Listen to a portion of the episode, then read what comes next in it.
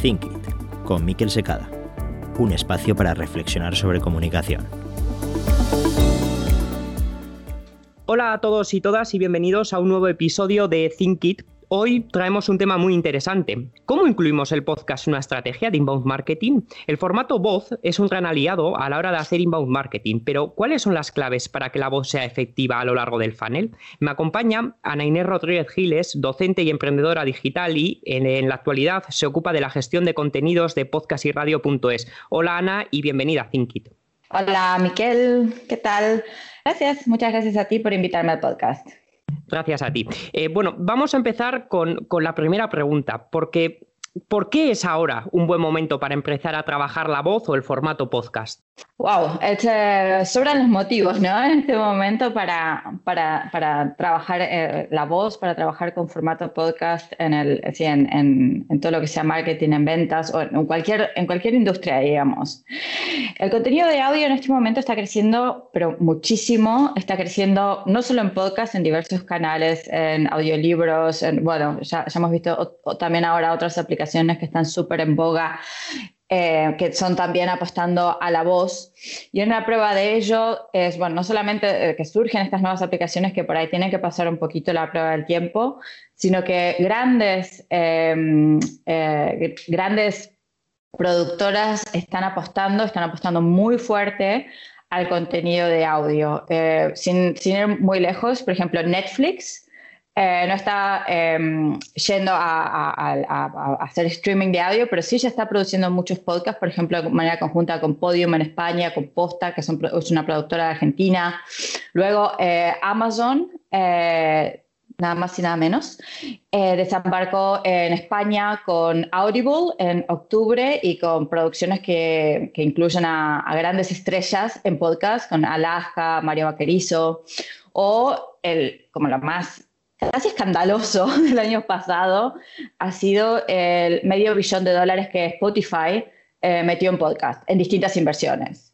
Y bueno, eh, Podimo, que es, una, empresa em, eh, europea que también está apostando por el audio en el mundo latino. O sea, no solamente es apostar al contenido de audio, sino cómo esto especialmente en el mundo latino está creciendo muchísimo. Y estas empresas eh, no apuestan por nada. También se van a asegurar de que, de, que la gente de que se, se, pase el contenido de audio. O sea, están siguiendo algo que está pasando y además se van a asegurar de que eso siga pasando.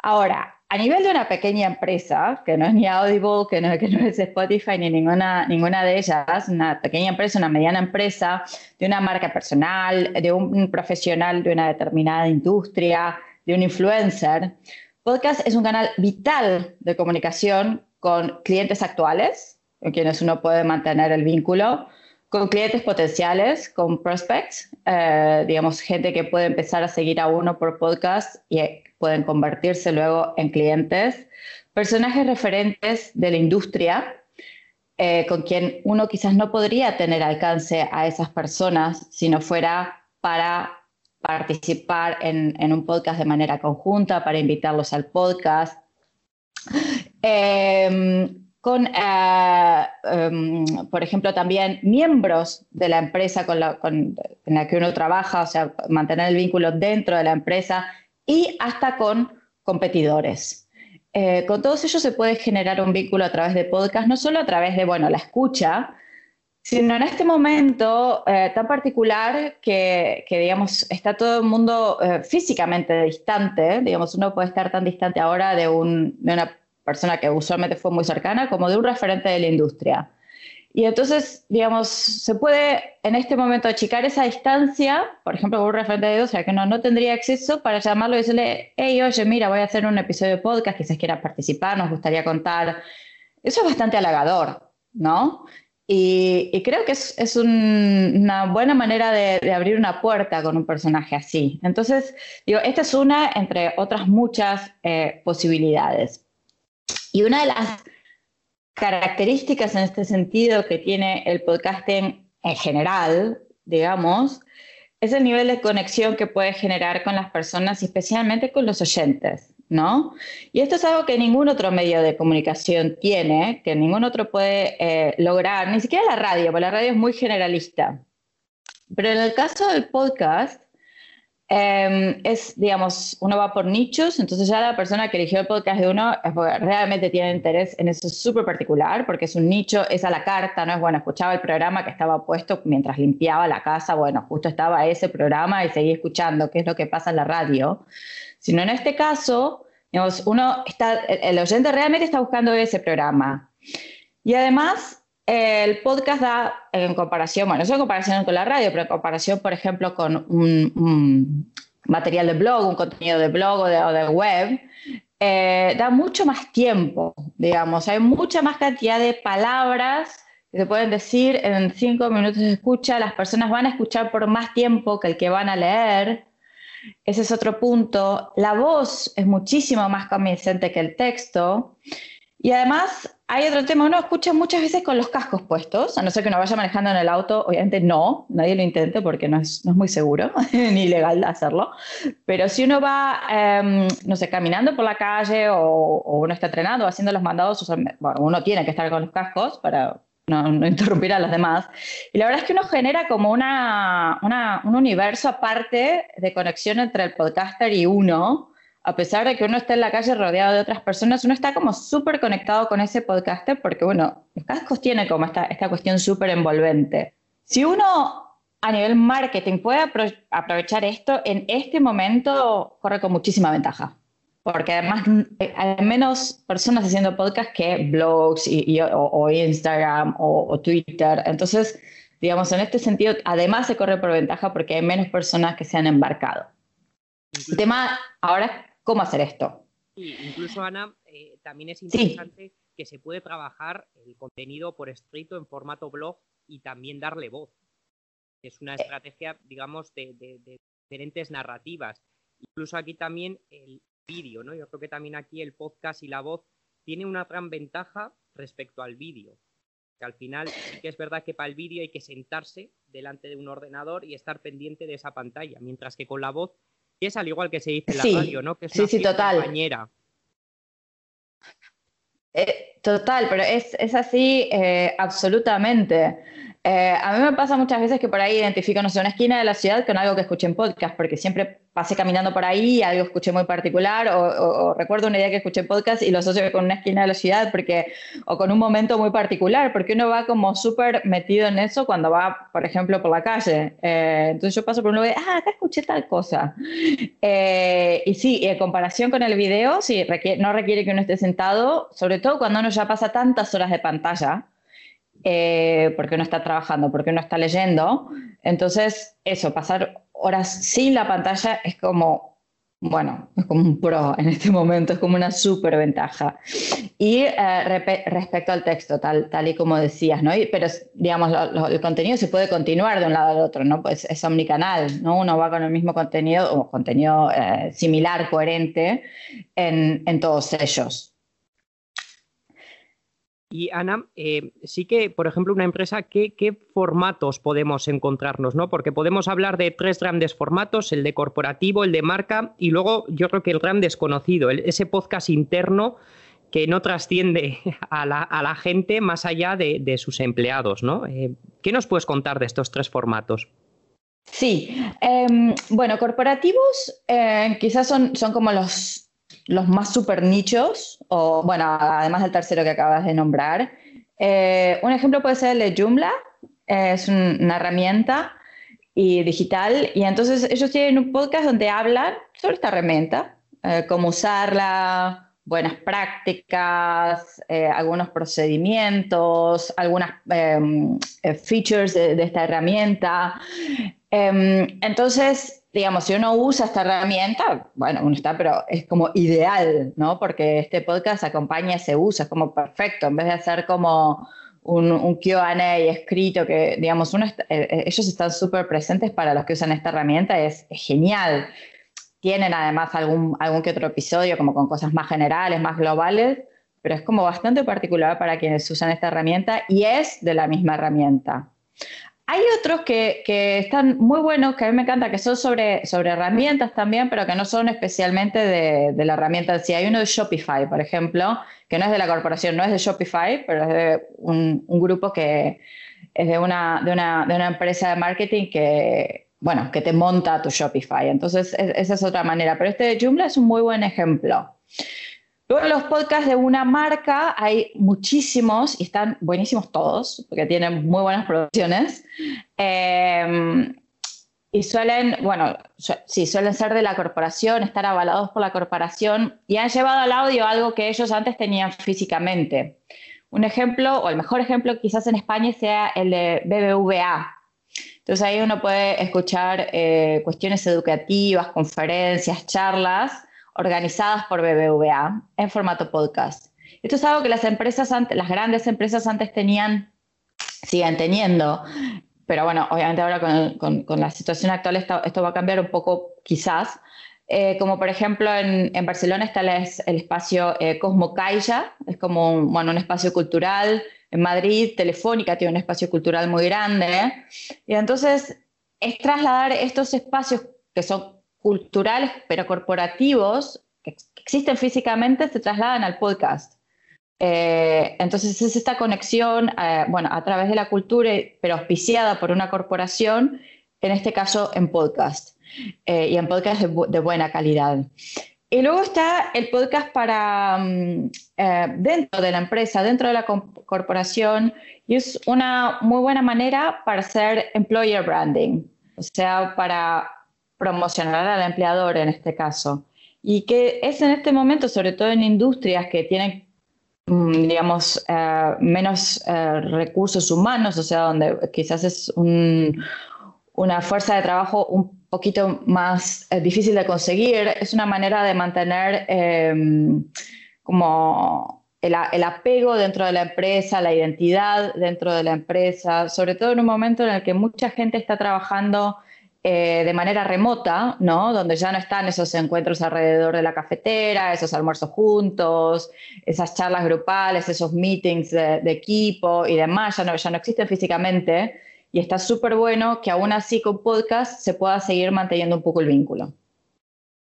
La verdad que ejemplos muy inspiradores y sí que es verdad que aquí en España el BBVA yo creo que es el, referente a seguir eh, por empresas y no empresas, ¿no? Yo creo que la verdad que, que lo están haciendo eh, muy bien. La verdad que la clave actual del marketing digital, y por eso estamos hablando de este tema, pasa por la omnicanalidad y la voz es uno de los, de los principales, eh, hoy en día, una de, de las principales formas de trabajar el contenido, sobre todo de una manera eh, distinta.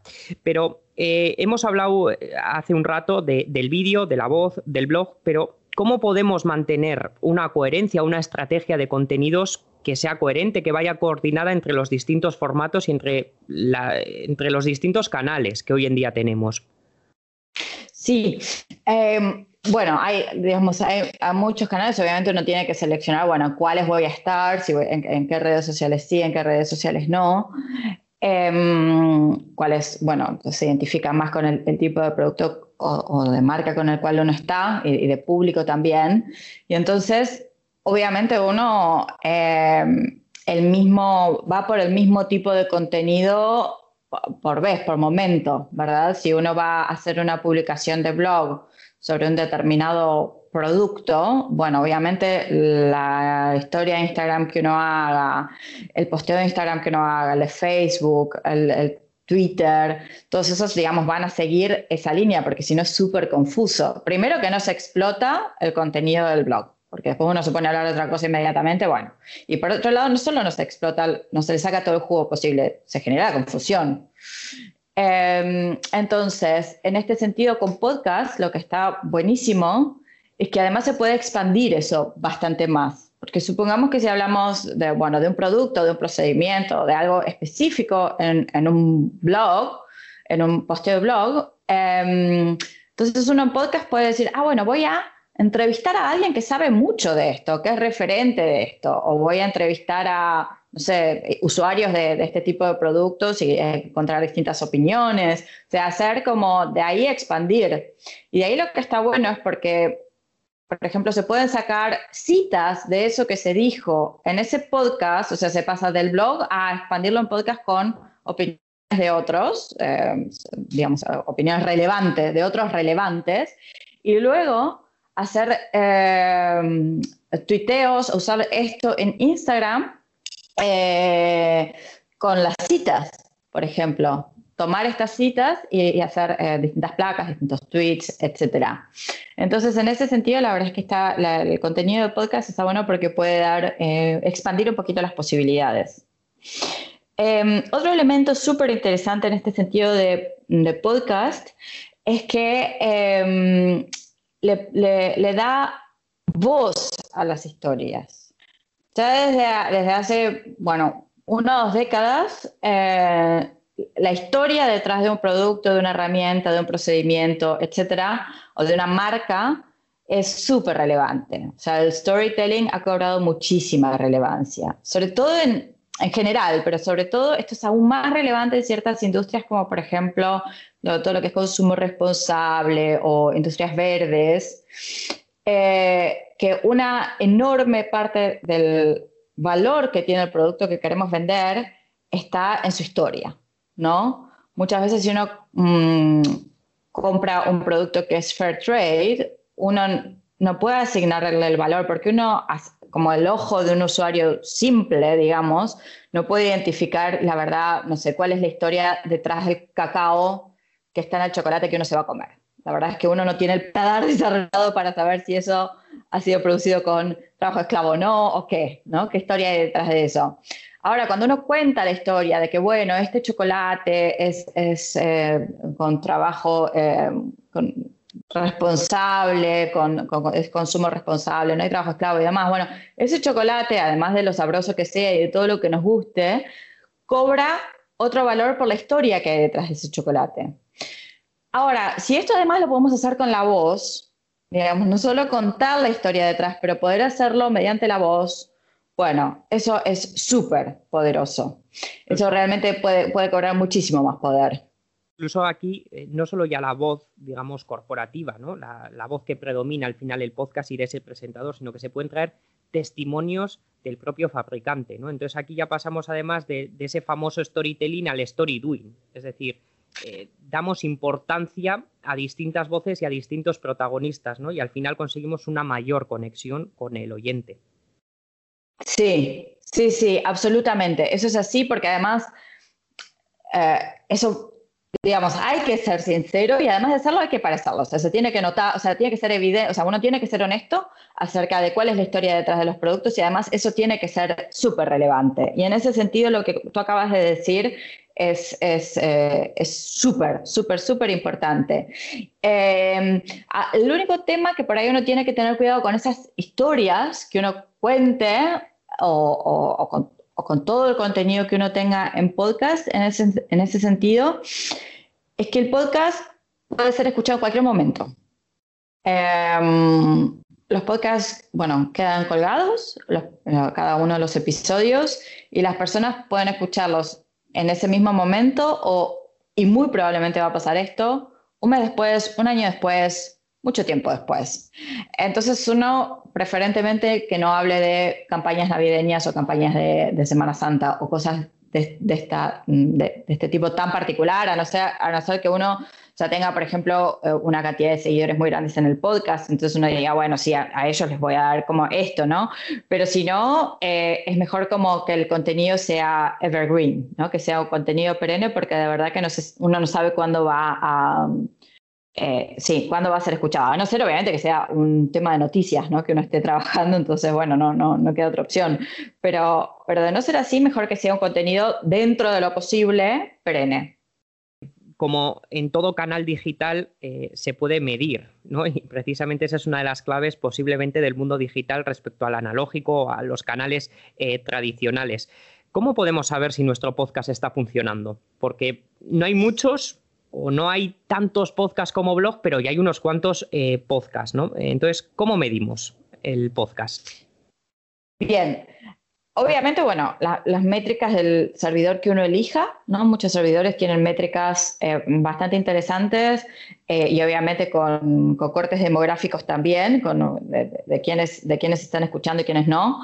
Em, eso para empezar, ¿no? Luego siempre está la polémica en torno a la monetización de podcast que es, bueno, ¿para qué estoy haciendo esto? ¿Está funcionando? ¿No está funcionando? Eso es como una cuestión súper polémica. Eh, en, el caso, digamos, que sea un podcast de una marca o, de una marca personal o, o de un influencer, por ejemplo, bueno, en general el podcast no va a generar dinero de por sí, va a ser parte de toda la estrategia más general. Eso por un lado. Eh, y por otro lado, para ver si de hecho está funcionando, o sea, bueno, porque me está escuchando tanta cantidad de personas con estas características, pero bueno, son clientes potenciales, que como que... lo que está súper bueno hacer en ese sentido es incluir, em, por ejemplo, en los episodios, cupones de descuento. ¿no? De, un producto que yo quiero vender de, la empresa. De nuevo, tiene que ser evergreen, ¿no? Porque no se sabe cuándo lo va a escuchar la persona, entonces que ese descuento no sea de una promoción temporal, por ejemplo, de un producto temporal. Eh, entonces, uno puede medir luego en la web cuántas personas vienen con este cupón de descuento, entonces decir, ah, sí, mira, todos estos clientes han venido por el podcast, son nuevos clientes que yo he ganado gracias al podcast. Entonces, en ese sentido, eh, podemos ver si la efectividad del podcast con clientes como reales, ¿no? Esto si queremos como más vender. Ahora, si estamos creando una marca personal, bueno, es como, bueno, ver, bueno, si hay cada vez más oyentes, probablemente nos van a seguir en otras redes, ¿no? Y, por ahí comparar con las otras redes. Pero si no, lo de los cupones es una buena opción para, para medir como clientes reales. Mm. Sí, incluso eh, lo que es eh, la propia analítica de los podcasts está Anchor, que es la plataforma de Spotify para toda la, gestión y distribución de, de, podcast que, la verdad que tiene bastantes buenas métricas y luego eh, Google Podcast Manager, que también es la herramienta de, Google, también está ofreciendo eh, datos de audiencia, de analítica, de edad. Entonces, bueno, la verdad que yo creo que son ahora mismo las, las dos principales de herramientas de analítica. Y si, si, alguien eh, de los que nos está escuchando está, le hemos convencido y dice, venga, voy a empezar un podcast, pero ¿de qué duración? Eh, porque podemos hablar de, de podcasts que van desde los 5 minutos hasta largos de 40 o incluso una hora si ya son eh, podcasts de, radio o incluso de tele. Porque, por ejemplo, a mí el caso más curioso, eh, Cuarto Milenio, lo que emiten en cuatro, luego se hace en formato podcast y eso es un formato de dos horas de podcast. ¿no? Entonces, ¿qué duración podemos recomendarle a la gente o qué, ¿qué le recomendarías en cuanto a la duración a, los oyentes que nos escuchan en ThinkIt? Bueno, digamos, el podcast tiene que durar como lo que tenga que durar, ¿no? O sea, uno no va a ponerse a hablar todo rápido, apurado, dejar ideas afuera y todo porque quiere hacerlo súper corto, ni va a ponerse a hablar chorradas súper para, para, para, hacerlo largo, porque, ah, no, todos mis episodios tienen que durar 40 minutos, ¿no? Entonces, en ese sentido, eso es como importante, ¿no? Que el contenido tiene que ser lo prioritario. Ahora, la duración, digamos, si es para un podcast, em, digamos, de nuevo, ¿no? De una empresa, si uno quiere usarlo, hacerlo con esa cuestión como más, utilitaria de algún modo. Eh, bien, hay, el promedio de escucha ahora son 18 minutos. Eh, en, nuestro sitio, por ejemplo, son 26 minutos, pero 18 es lo que, suele, lo que se suele barajar. Eh, en realidad, yo, creo que hay tantos, tantos oyentes según la actividad que uno haga, ¿no? Por ejemplo, una persona que sabe que tarda 20 minutos en, llegar al trabajo va a elegir en general podcast de 20 minutos. Y una persona que sabe que tarda 30 va a elegir el de 30, ¿no? Eh, eso es como súper aleatorio al fin, ¿no? Pero eh, volviendo a lo, a lo que uno puede elegir, depende también de qué frecuencia uno quiere tener y de cuánto tiempo uno tiene disponible para darle a, armar el podcast. Puede haber podcasts como, por ejemplo, más breves em, de 10 minutos, donde uno toca un tema súper específico, eh, trabaja sobre ese tema como tipo bullet points, digamos, como, bien, de manera bien puntual. Eh, luego se puede hacer una cuestión eh, más tipo monográfica, pero corta, de 20 minutos, y si no, uno puede trabajar un poco más extenso con, por ejemplo, entrevistas, las entrevistas o, diálogos, ¿no? Esos dan lugar a, mucho más, más tiempo, ¿no? Uno puede, sí, ponerse 40 minutos tranquilo, hablar con otra persona, que sea entretenido, ¿no? Porque la, cuestión eh, dialéctica siempre es un poco más entretenida de seguir también. Em, estas son, son opciones y obviamente esto también va en relación con con la, con, con, la frecuencia con la que una, con lo que, con, con la que uno mm, haga el podcast, ¿no? Cada, cada, cuánto uno emite el podcast. Y la verdad, porque además da mucha rabia, ¿no? Mientras nosotros, Ana y yo estábamos preparando este episodio, yo le contaba, ¿no? Que, mientras iba camino a una reunión que se tarda unos 20 minutos, me quedaron dos minutos de escuchar de un podcast y fui del coche a la reunión con el auricular puesto, ¿no? Porque realmente da rabia que el podcast se quede a medias, aunque le podamos dar a pause, pero da mucha rabia. No, eso es horroroso. Y si uno además es un poquitito obsesivo, chiquitito, es como que eso no puede ocurrir. No puede pasar. Es como, no, yo llego tarde a donde sea, pero no voy a cortarlo. Esa soy yo. Qué parecido, parecido. Por último, Ana, eh, para ti, ¿cuál sería la clave de éxito de un podcast? Eh, bueno, primero eso, ¿no? Que, que, lo que dijimos antes, que tenga coherencia con todo el resto del discurso que uno tiene. Eso es como fundamental. Eh, la calidad del podcast también, ¿no? Que el audio esté bueno, que sea agradable para, para quienes lo escuchan, digamos, esas cuestiones como que son básicas, eh, que el contenido sea bueno, digamos, todo, eso es básico. Pero además, eh, también es un poco interesante la frecuencia, digamos que mm, más que la frecuencia, la constancia, que sea un poquito constante, más o menos constante. Entonces, porque entonces, digamos, los oyentes más o menos van a decir, ah, sí, una vez por mes sale este, entonces me suscribo, yo ya sé que en un mes esto llega. Eh, muchas personas, por ejemplo, si eso en un mes no llega, mm, cuando uno se pone como a limpiar cositas de la app, dice, ah, no, mira, este tipo no está emitiendo más, chao, lo borro. Eh, entonces está bueno ser un poquito constante. Dicho esto, por ejemplo, uno de los podcasts más exitosos del mundo y más interesantes y más todo, Em, que es el, es el de Dan Carlins, que se llama Hardcore History, que está ahí desde siempre, desde que empezó el podcast, él estaba, y unos episodios fenomenales de historia, de como cinco horas cada episodio, son brutales, espectaculares, y la frecuencia la verdad es que no, salen cuando salen, digamos, tardan mucho en salir y demás. Entonces, digamos, obviamente, ¿no? Dicho esto de la frecuencia, uno tiene como ejemplos que muestran lo contrario también. Pero en líneas generales, si uno no es Dan Carlin eh, y no hace, no hace un, podcast como tan maravilloso como ese, está, está bueno como eso, acostumbrar a la audiencia del mismo modo que hay un poquito de, constancia con lo que uno hace en otras redes sociales, en el blog y demás. Eh, está bueno eh, a la audiencia y, y, también a los servidores y a los algoritmos y demás acostumbrar a todos a que, bueno, esto sale cada tanto tiempo. Eso, eso es como que estaría bueno tenerlo en mente, ¿no? Porque por ahí uno empieza súper entusiasmado, ay, emite tres semanas seguidas y después lo abandona. Eh, y hay muchos así, digamos. Aparecen muchos. Es un ejemplo de ello, que empezó un podcast Mark Zuckerberg y lo dejó a medias. de hecho. Claro. O bueno, se dice que no siete episodios, ¿no? Oye, que igual son episodios evergreen y, y puede ser, digamos, una miniserie también de podcast, porque hay podcasts que tienen siete episodios o diez, o sea, o dos. Quiero decir, también existe en ese tipo de formato podcast, ¿no? Pero sí que es verdad que la constancia es súper importante y cuesta. O sea, yo además doy fe de ello, ¿no? Que llevamos. Bueno, no voy a dar fechas porque no sería un contenido de Bertrim, pero llevamos tres meses eh, sin publicar un episodio, ¿no? Cuesta mucho. Bueno, es para eso vinimos acá a cambiarlo.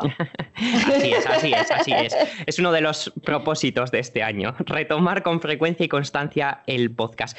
Eh, bueno, Ana, no sé si nos quieres hacer alguna última recomendación, algo más que añadir que nos hayamos dejado en el tintero. Esto que está pasando con la voz, con más aplicaciones, con más cosas, estar atentos porque muchas aplicaciones están también trayendo cosas nuevas, eh, nuevas herramientas de voz y demás como estar atentos ¿no? a, estos, a estos cambios que están pasando, que son de hecho, muchos, es como bastante impresionante.